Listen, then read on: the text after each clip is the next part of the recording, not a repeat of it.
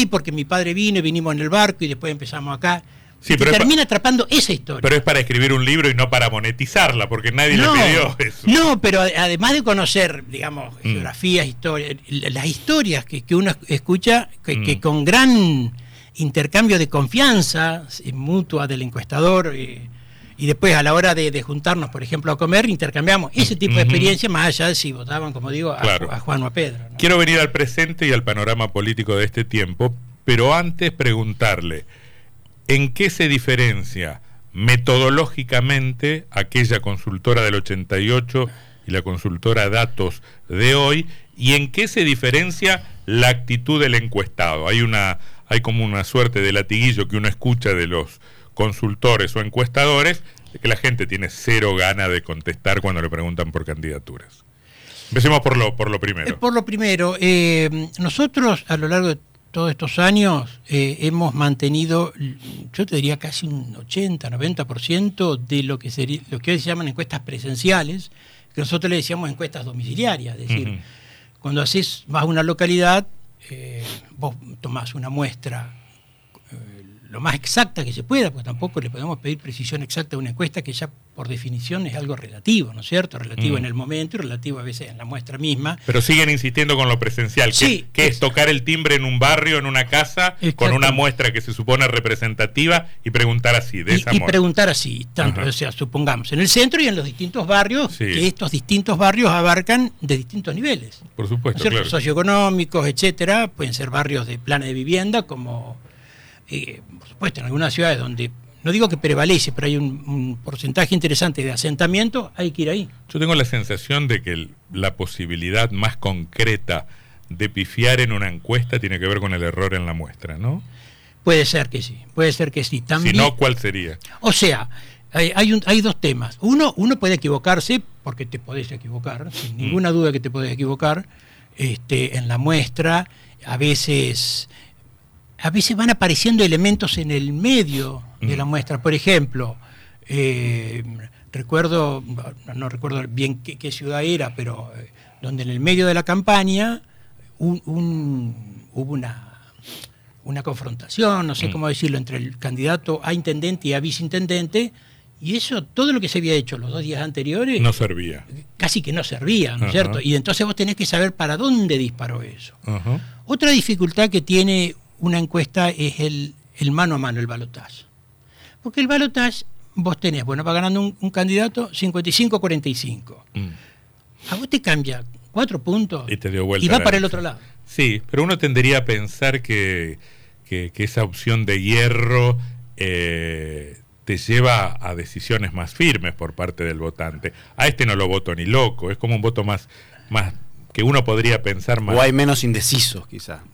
Sí, uno tendría a pensar eso por lo menos. Sí, el- el- en el caso del, de- del voto del mano a mano, ya sea un balotaje provincial o nacional, eh, tiene los dos componentes. Uno, quiero que este gane y- voto contra aquel otro. Sí, sí, sí, sí. Más, más, más quiero que este pierda Sí. que quiero que gane este otro. Exacto. sí, Ahora, sacamos sí. en limpio, profesor, que usted no confía en las encuestas telefónicas. No, que se no, procesan no. más rápido, que uno puede tener una muestra Bueno, que son más baratas de hacer. Hoy, hoy, hoy tenés varios elementos y sin ninguna duda que la parte tecnológica, digamos así, tiene un- un- una alta incidencia y, digamos así, facilidad para la encuesta.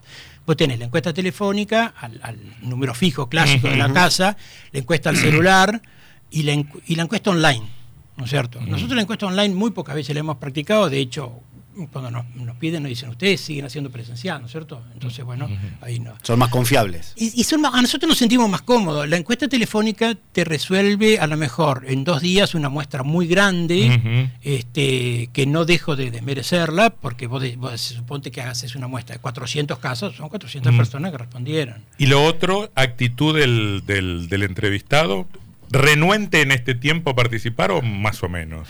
No, yo creo que eh, está, hay buena disposición. Lo que lo cansa al, al, este, al- a la persona encuestada es la reiteración, no porque vayamos nosotros, sino, no, ya vinieron ayer. Uy, ustedes de vuelta, ya llamaron por teléfono. Y a veces te toca hacer el cuarto que va. Cuando Ujú. sos el primero parece interesante y después el cuarto ya, ya formas parte de los encuestadores. Claro, claro. Bueno, ¿qué están viendo hoy? ¿Están trabajando mucho o, más o menos? No, eh, ahora nosotros hicimos mm, preferimos hacer una pausa, que ya de hecho, eh, poquito a poco esta semana algo se va a ir haciendo y así, en el sentido de que... Eh, Querían el escenario más definido. Claro, había que... Yo, creo que para estas elecciones, tanto provinciales como las nacionales, que coinciden en la mm. provincia de Entre Ríos, la, primera fecha importante era la del 14 de junio. A la, cierre de alianzas. Cierre de alianzas, donde eh, la gente veía carteles y fotos de eventuales candidatos y algunos que voy hasta el final y el mm. final quedó ahí nomás y no se presentaron, etcétera. Le dije, bueno, al final, ¿quiénes quedaron? Mm. Bueno, quedaron cuatro candidatos. Bueno, quedaron cinco. Ah, mira vos, aquel va de vice o, no va, o va de mm. diputado, etcétera. Entonces, ese primer panorama, eh, ese, esa, esa, era el cierre de listas. La otra el 24. La otra el 24, que es más contundente todavía porque resuelve situaciones internas. Y obviamente que estamos hablando de aquellos que, tienen más posibilidades de llegar, porque no recuerdo el número de mínimo para pasar a las generales. 1,5 me parece. 1,5. 1,5, bueno. Este, esa es una. Las, el objetivo de, las pasos son habilitarte para las generales y resolver las cuestiones internas. ¿No es cierto? Que en su momento, las elecciones internas, por ejemplo, antes eran cada partido definía un calendario y un cronograma. Y votaban solo los afiliados. Y votaban solo los afiliados en su momento, después se incorporaron los independientes. La mm. experiencia que nosotros teníamos era que a veces íbamos a hacer una encuesta para afiliados justicialistas y no, no estaban seguros de ser afiliados justicialistas. Claro. Aun cuando uno manejaba un padrón, tanto de el Partido Justicialista como de la UCR. Sí, porque uno se puede haber afiliado en el 85 y se olvidó que estaba afiliado, no sabe si lo dieron de baja, si no lo dieron de baja, si, si hubo una doble afiliación que hace caer la anterior. Exacto, claro, y, el, y, el, y el, ¿cómo es que se dice? La, purificación, no, sino la... Mm. Bueno, la depuración. La depuración, la depuración del padrón. Mm. No sé si era tal como se hacía. Bueno, entonces, si yo le pido, si yo le pido, deme hoy cuadro de situación, va ganando este, va perdiendo este, no tiene números. No, hoy, no, hoy no. Mm, Sin embargo, este, yo siempre he creído que la encuesta, eh, hablemos de una encuesta política, una encuesta de opinión pública política. Yo creo que eh, lo más importante, más que el resultado, es qué se hace con la información que yo tengo. y, en, este, en este caso de las, de las, de las encuestas hasta el, previo al 14 de, junio de este año. Por ejemplo, en el orden provincial, las encuestas que nosotros teníamos, ¿eh? no voy a hablar por todos, ni, nada por el estilo. Ahí había un cuadro de situación en donde eh, el famoso tema se desdobla o no se desdobla. Recordemos que el desdoblamiento es una facultad que tiene el gobernador, no es que hace lo que quiere, sino que es una, es una opción, digamos así, ¿no? En algunos momentos se desdobló y en otros no. Nosotros, nosotros la encuesta que teníamos que era, si, se desdoblaba, el protagonista de la boleta era el primero a la izquierda, que era el candidato a gobernador de la provincia, cerrando con el concejal. ¿verdad? Eh, perdón, en, en escenarios de desdoblamiento, o sea, no se vota presidente junto con gobernador, lo que determina la voluntad del elector es el gobernador y no el intendente. Y no el intendente. Sin embargo, sin embargo, pero ya vuelvo al 14 previo, en el año 2019, cuando es reelecto Bordet, este, hubo mucho corte de boleta. Un número enorme de corte de boleta. ¿En Paraná? En la provincia. En la provincia, no, lo recuerdo particularmente. Yo, eh, digo esto y lo repito, no, no tengo el dato, porque nunca lo saqué, mm. pero hay que mirarlo más o menos. El porcentaje que sacó Bordet por sobre los candidatos del Partido Justicialista tiene que haber sido por lo menos una diferencia de 10 puntos, en el orden provincial. Claro. Eh, bueno, pero esos 10 pueden haberse construido por la suma de cortes más razonables. Dos puntos en Paraná, dos en Concordia, dos en Gualeguaychú. Tal vez eso sea... No, eh, pero fíjate, Antonio, por ejemplo, vos tenés... Porque uno tiene la sensación de que más de 2, 3% es difícil que, ocurra. Claro, pero yo digo esto, suponte vos que en, ciudades de cierta, de cierta importancia como Colón, donde mm. gana un partido vecinal, mm o por lo menos local, este, ese candidato local superó al candidato justicialista, al candidato de en su momento era Juntos por el Cambio, etcétera. Bueno, por supuesto, los clásicos Valle María, Aldea, eh, la, Villa, Cerrito, etcétera. Pero en todos los casos ganaba igual Bordet. En todos los casos dicen que hay una o dos ciudades que ahora no recuerdo. Mm. Pero también hubo un, alto corte de boleta para aquellos candidatos del radicalismo que fueron reelectos y por ejemplo Cresto, eh, Crespo Schneider, claro. Eh, claro, eh, no recuerdo si la ciudad de La Paz fue también o... Sarubi, sí, sí, claro. No sé si arrastró a- al candidato a gobernador, Ajá. eso no lo recuerdo, pero gana Sarubi, gana Cabaña en, En Nogoyá. y otras localidades que ahora... Bueno, ahí, ¿por qué? Porque vos tenías, era, digamos, entre comillas, era fácil cortar boleta. Vos tenías un cuerpo provincial, el gobernador, Claro. el senador y diputado, y después tenía, Claro, porque ahí fue desdoblada la elección. fue desdoblada, Claro. pero... Ahora, lo que usted me está sugiriendo es que hoy con ese boletón gigante, Claro. que además tiene presidente y Parlasur, por Para ejemplo, su- sí. y por supuesto diputados y senadores nacionales, eh, se va- el, el- el hecho práctico, material de cortar se complica. Claro, exactamente. Ajá. Otra cosa que me interesa, así como en el escenario de, de desdoblamiento, lo que principalmente determina la voluntad del elector es este, la franja o la boleta de gobernador. En escenario de elección simultánea o conjunta, ¿vale más el presidente, el intendente o el gobernador? ¿Por dónde des- define su voto el promedio del votante? Eh, si vos hablas, si vos haces la encuesta, la gente de alguna manera te quiere decir para presidente voto al candidato A, para gobernador al candidato B y a intendente, tal otro, incluso uno local. Yo la experiencia que tengo es que esa práctica del corte sí es muy difícil. Este, No, pero está bien, yo entiendo eso. Sí. Ahora, si yo voy a poner la boleta del peronismo, Sí. lo decido en este caso, por Massa, por Bordet o por Val, que puede ser que lo decida por todo también, es Claro. cierto, pero porque acá hay una, una especulación muy concreta del peronismo que dice, che, al, al gobernador lo van a levantar mucho los intendentes en general. Es como una... Un, no solo una, una, una sensación, sino creo que es un recurso, creo que están apostando a esa que- estrategia a esa electoral. estrategia, sí. Exactamente. Este, sí, yo también lo escuché y, y- y ciertamente hay localidades donde el fuerte es, es el intendente. La Sí, y el peronismo gobierna las ciudades más grandes. Y- y el Siete peronismo- de cada diez entrerrianos tiene un intendente peronista. Claro, sin- y, aún, y en este caso eh, ninguno de las grandes va por la reelección, porque Piaggio ya, lo, ya estuvo, Cresto ya estuvo, eh, no, no, la- Balba para Oliva la gobernación. y Oliva. Y Oliva en este caso va, creo que como senador departamental, no Sí, recuerdo. senador. Pero va, va Laurito, que es un poco. Este Pero no, la, la- estrategia o la, la intención al menos del peronismo lo- enterriano es esa, que los intendentes. Pero usted qué cree, su, su intuición qué le dice. La, tradición de las elecciones presidenciales prevalece lo nacional. Lo nacional. Prevalece lo nacional. ¿Cuánto? Bastante. Nunca es, nunca es el 100%, nunca es el 15%. Prevalece bastante. Ajá. Ah, sigo haciendo preguntas, ya que no me va a decir 24 Val, mm, 23 Frigerio, 19. En todo caso, sí la, la secuencia, ¿qué ve de la secuencia? Porque usted me dice que hizo mucho el año pasado y buena parte de estos de estos meses. ¿Hubo en algún momento, en Entre Ríos en particular, un escenario de tres tercios, ya sea para lo- la candidatura presidencial o para la candidatura de gobernador?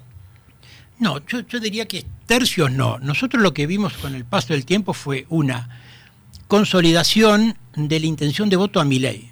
La consolidación del voto a mi ley, no estamos hablando de un 40%, estamos hablando de que si en un momento tuvo 20, 22, 23, etcétera, Eso, eso se afianzó. eso se afianzó E- exactamente. Ese 20 se afianzó, Sí. pero sin llegar al 30 que permitiría Sí. hablar de tres tercios. Exactamente. Ajá. Después, Eh, no deja de ser una cosa muy, muy relevante, muy, muy, Sí. muy importante. Sí, sí, sobre todo porque en la Argentina eh, siempre fueron uno y dos y algún tercero que llegaba a 15 o en alguna Por supuesto que usted ahí está midiendo mi ley y no Echevere. Mi- eh, la libertad avanza en el orden nacional y no la Sí. libertad avanza en el orden provincial. Pero eh, a, a punto tal era importante el 14 de junio, que tanto en el orden nacional como provincial, que durante todo el año 22, vamos a decirlo de esta manera, y la mayor parte del 23, a nivel nacional la, mm, la figura más importante del justicialismo era la figura de Cristina Kirchner, con su clásico techo, con su clásico Bueno, piso, sí, lo sí. que nosotros querramos.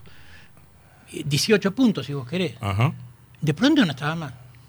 ¿Y ahora?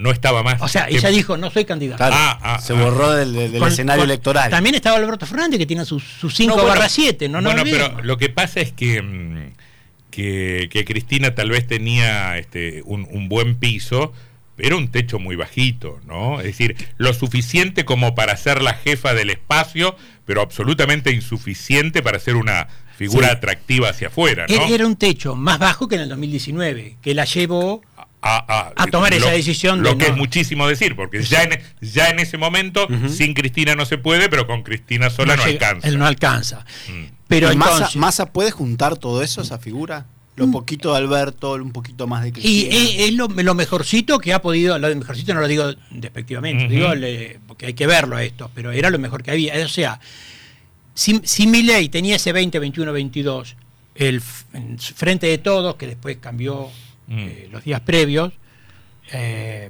sumaba a lo mejor 25. ¿Y esos 25 Mm. cómo eran? A lo mejor eran 10 de masa, a lo mejor Scioli. Scioli, Mm. ¿por qué consolidó una intención de voto? Porque se mantuvo, parecía que no, pero no, se mantuvo. Y cuando vos te mantienes, che, prestale atención. Claro.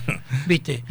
Eh, bueno, y Guado de Pedro, que apareció de pronto con, con su candidatura, qué sé yo. Muy fugaz. Muy fugaz, pero era como que él es el que él es el preferido de Cristina. Y ese mensaje para el cristinista en dos días llega. Ajá. No, no, sí. Pe- eh, pregunto lo siguiente. Eh, hay una sensación generalizada entre los encuestadores que mi ley se estancó.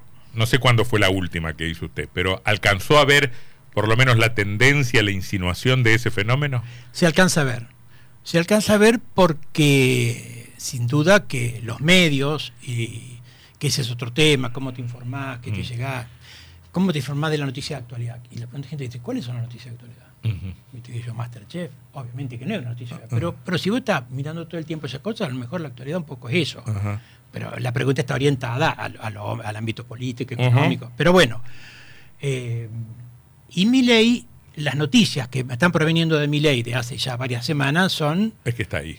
Sí, y aparte son noticias... Son negativas. Son negativas. Problemas con los cierres, Ajá. críticas de Claro. ex socios, Eh, exacto. elecciones con 2 o 3% en algunas provincias. Sí, Ha- hay una fidelidad a mi ley que es la de aquel que está eh, Enojado. eh, enojado y que y, y que y ahí también lo- lo- cuando uno persiste, o sea, si bien Scioli persistió en su candidatura, no sé si dos tres semanas, lo que fuese, Milei hace dos años que, que repite un discurso que para aquel que lo escuchó por primera vez y le llamó la atención, le sigue fiel. Sin embargo, patina cuando empieza a explicar detalles que Ujú. ya asustan un poco. Otra, pe- perdón, Sebastián, otra pregunta a propósito de la tendencia. Desde hace un año y medio, dos años, se había instalado en Entre Ríos, entre los opositores y entre los oficialistas, como que el- había un nombre que pagaba 2,50, que era Frigerio. Mucha gente decía, Frigerio ya es el gobernador de Entre Ríos. Yo creo que eso ha entrado en cuestión, pero estuvo mucho tiempo instalado. Esa sensación que teníamos nosotros sin mirar una sola encuesta,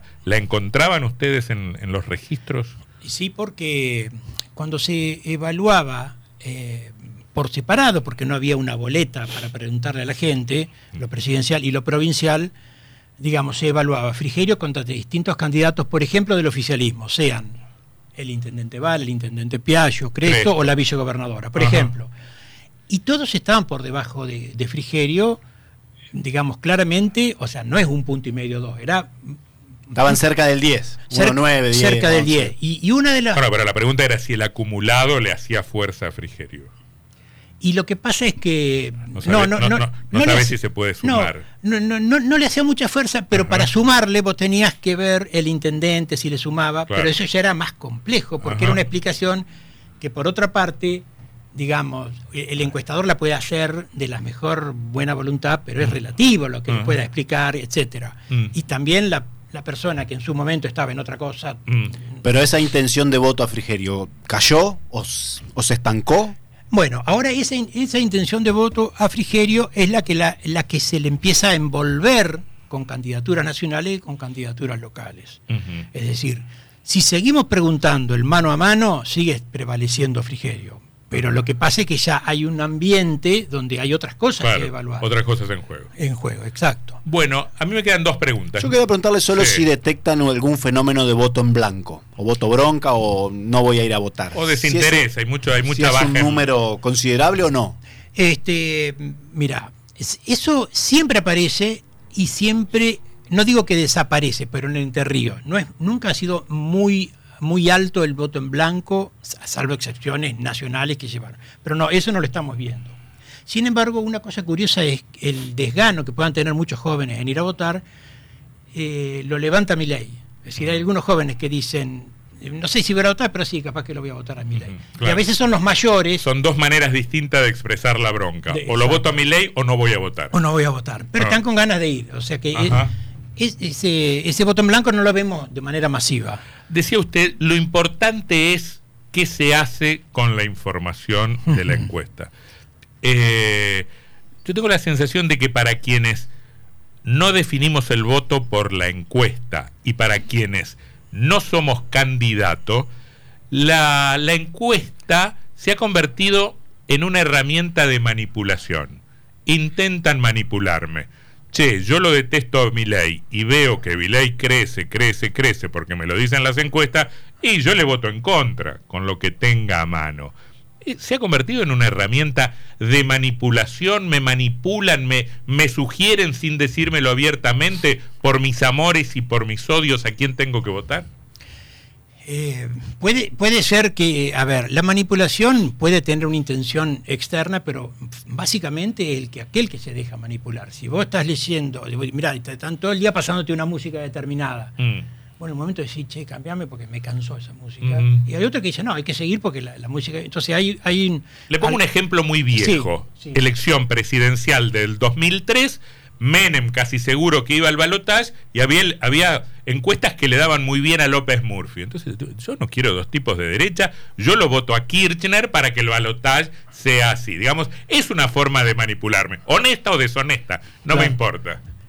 Sí, sí. eh, lo, lo de Kirchner fue, fue un respaldo directamente de la provincia de Buenos Aires a través de la candidatura de Dualde, Ajá. que le había ofrecido, creo que a Reutemann, a no sé quién Sí, más, no sé quién más, también. hasta que uno dijo, sí, yo levantó la mano y bueno, le Mm. tocó y terminó siendo presidente. Pero puede pasar eso. puede que- pasar, puede pasar. que yo sí. termine definiendo porque me planta por, por eso yo le le construyen escenarios. me construye un escenario y me obligan a elegir en un escenario que yo no sé si es, si es cierto Prefigurado. si- claro exactamente Seguramente que sí. Yo, eh, yo no sé hasta dónde en la Argentina se han construido presidentes a partir de ahí. Puede ser no que. sé si presidente pero tal Sí, vez pero escenario sí, los para que mí van a pelear sí. son fulano y fulano Sí, sí, ¿eh? sí. no es lo mismo en Entre Ríos que Echeverre tenga chance o que no la tenga digamos a partir de eso uno también puede ir definiendo la, la- su la candidatura de Echeverre puede hacer un poco más de ruido por el apellido en sí mismo, pero lo que a nosotros nos parece que en la provincia de Entre Ríos, el candidato a gobernador y los candidatos locales de Milei siempre van a ser los candidatos de Milei. Ujú. Y se van a ver favorecidos o desfavorecidos por eso. Bueno, pero vi- vio que fenómeno interesante. Les ha ido muy mal a los candidatos de Milei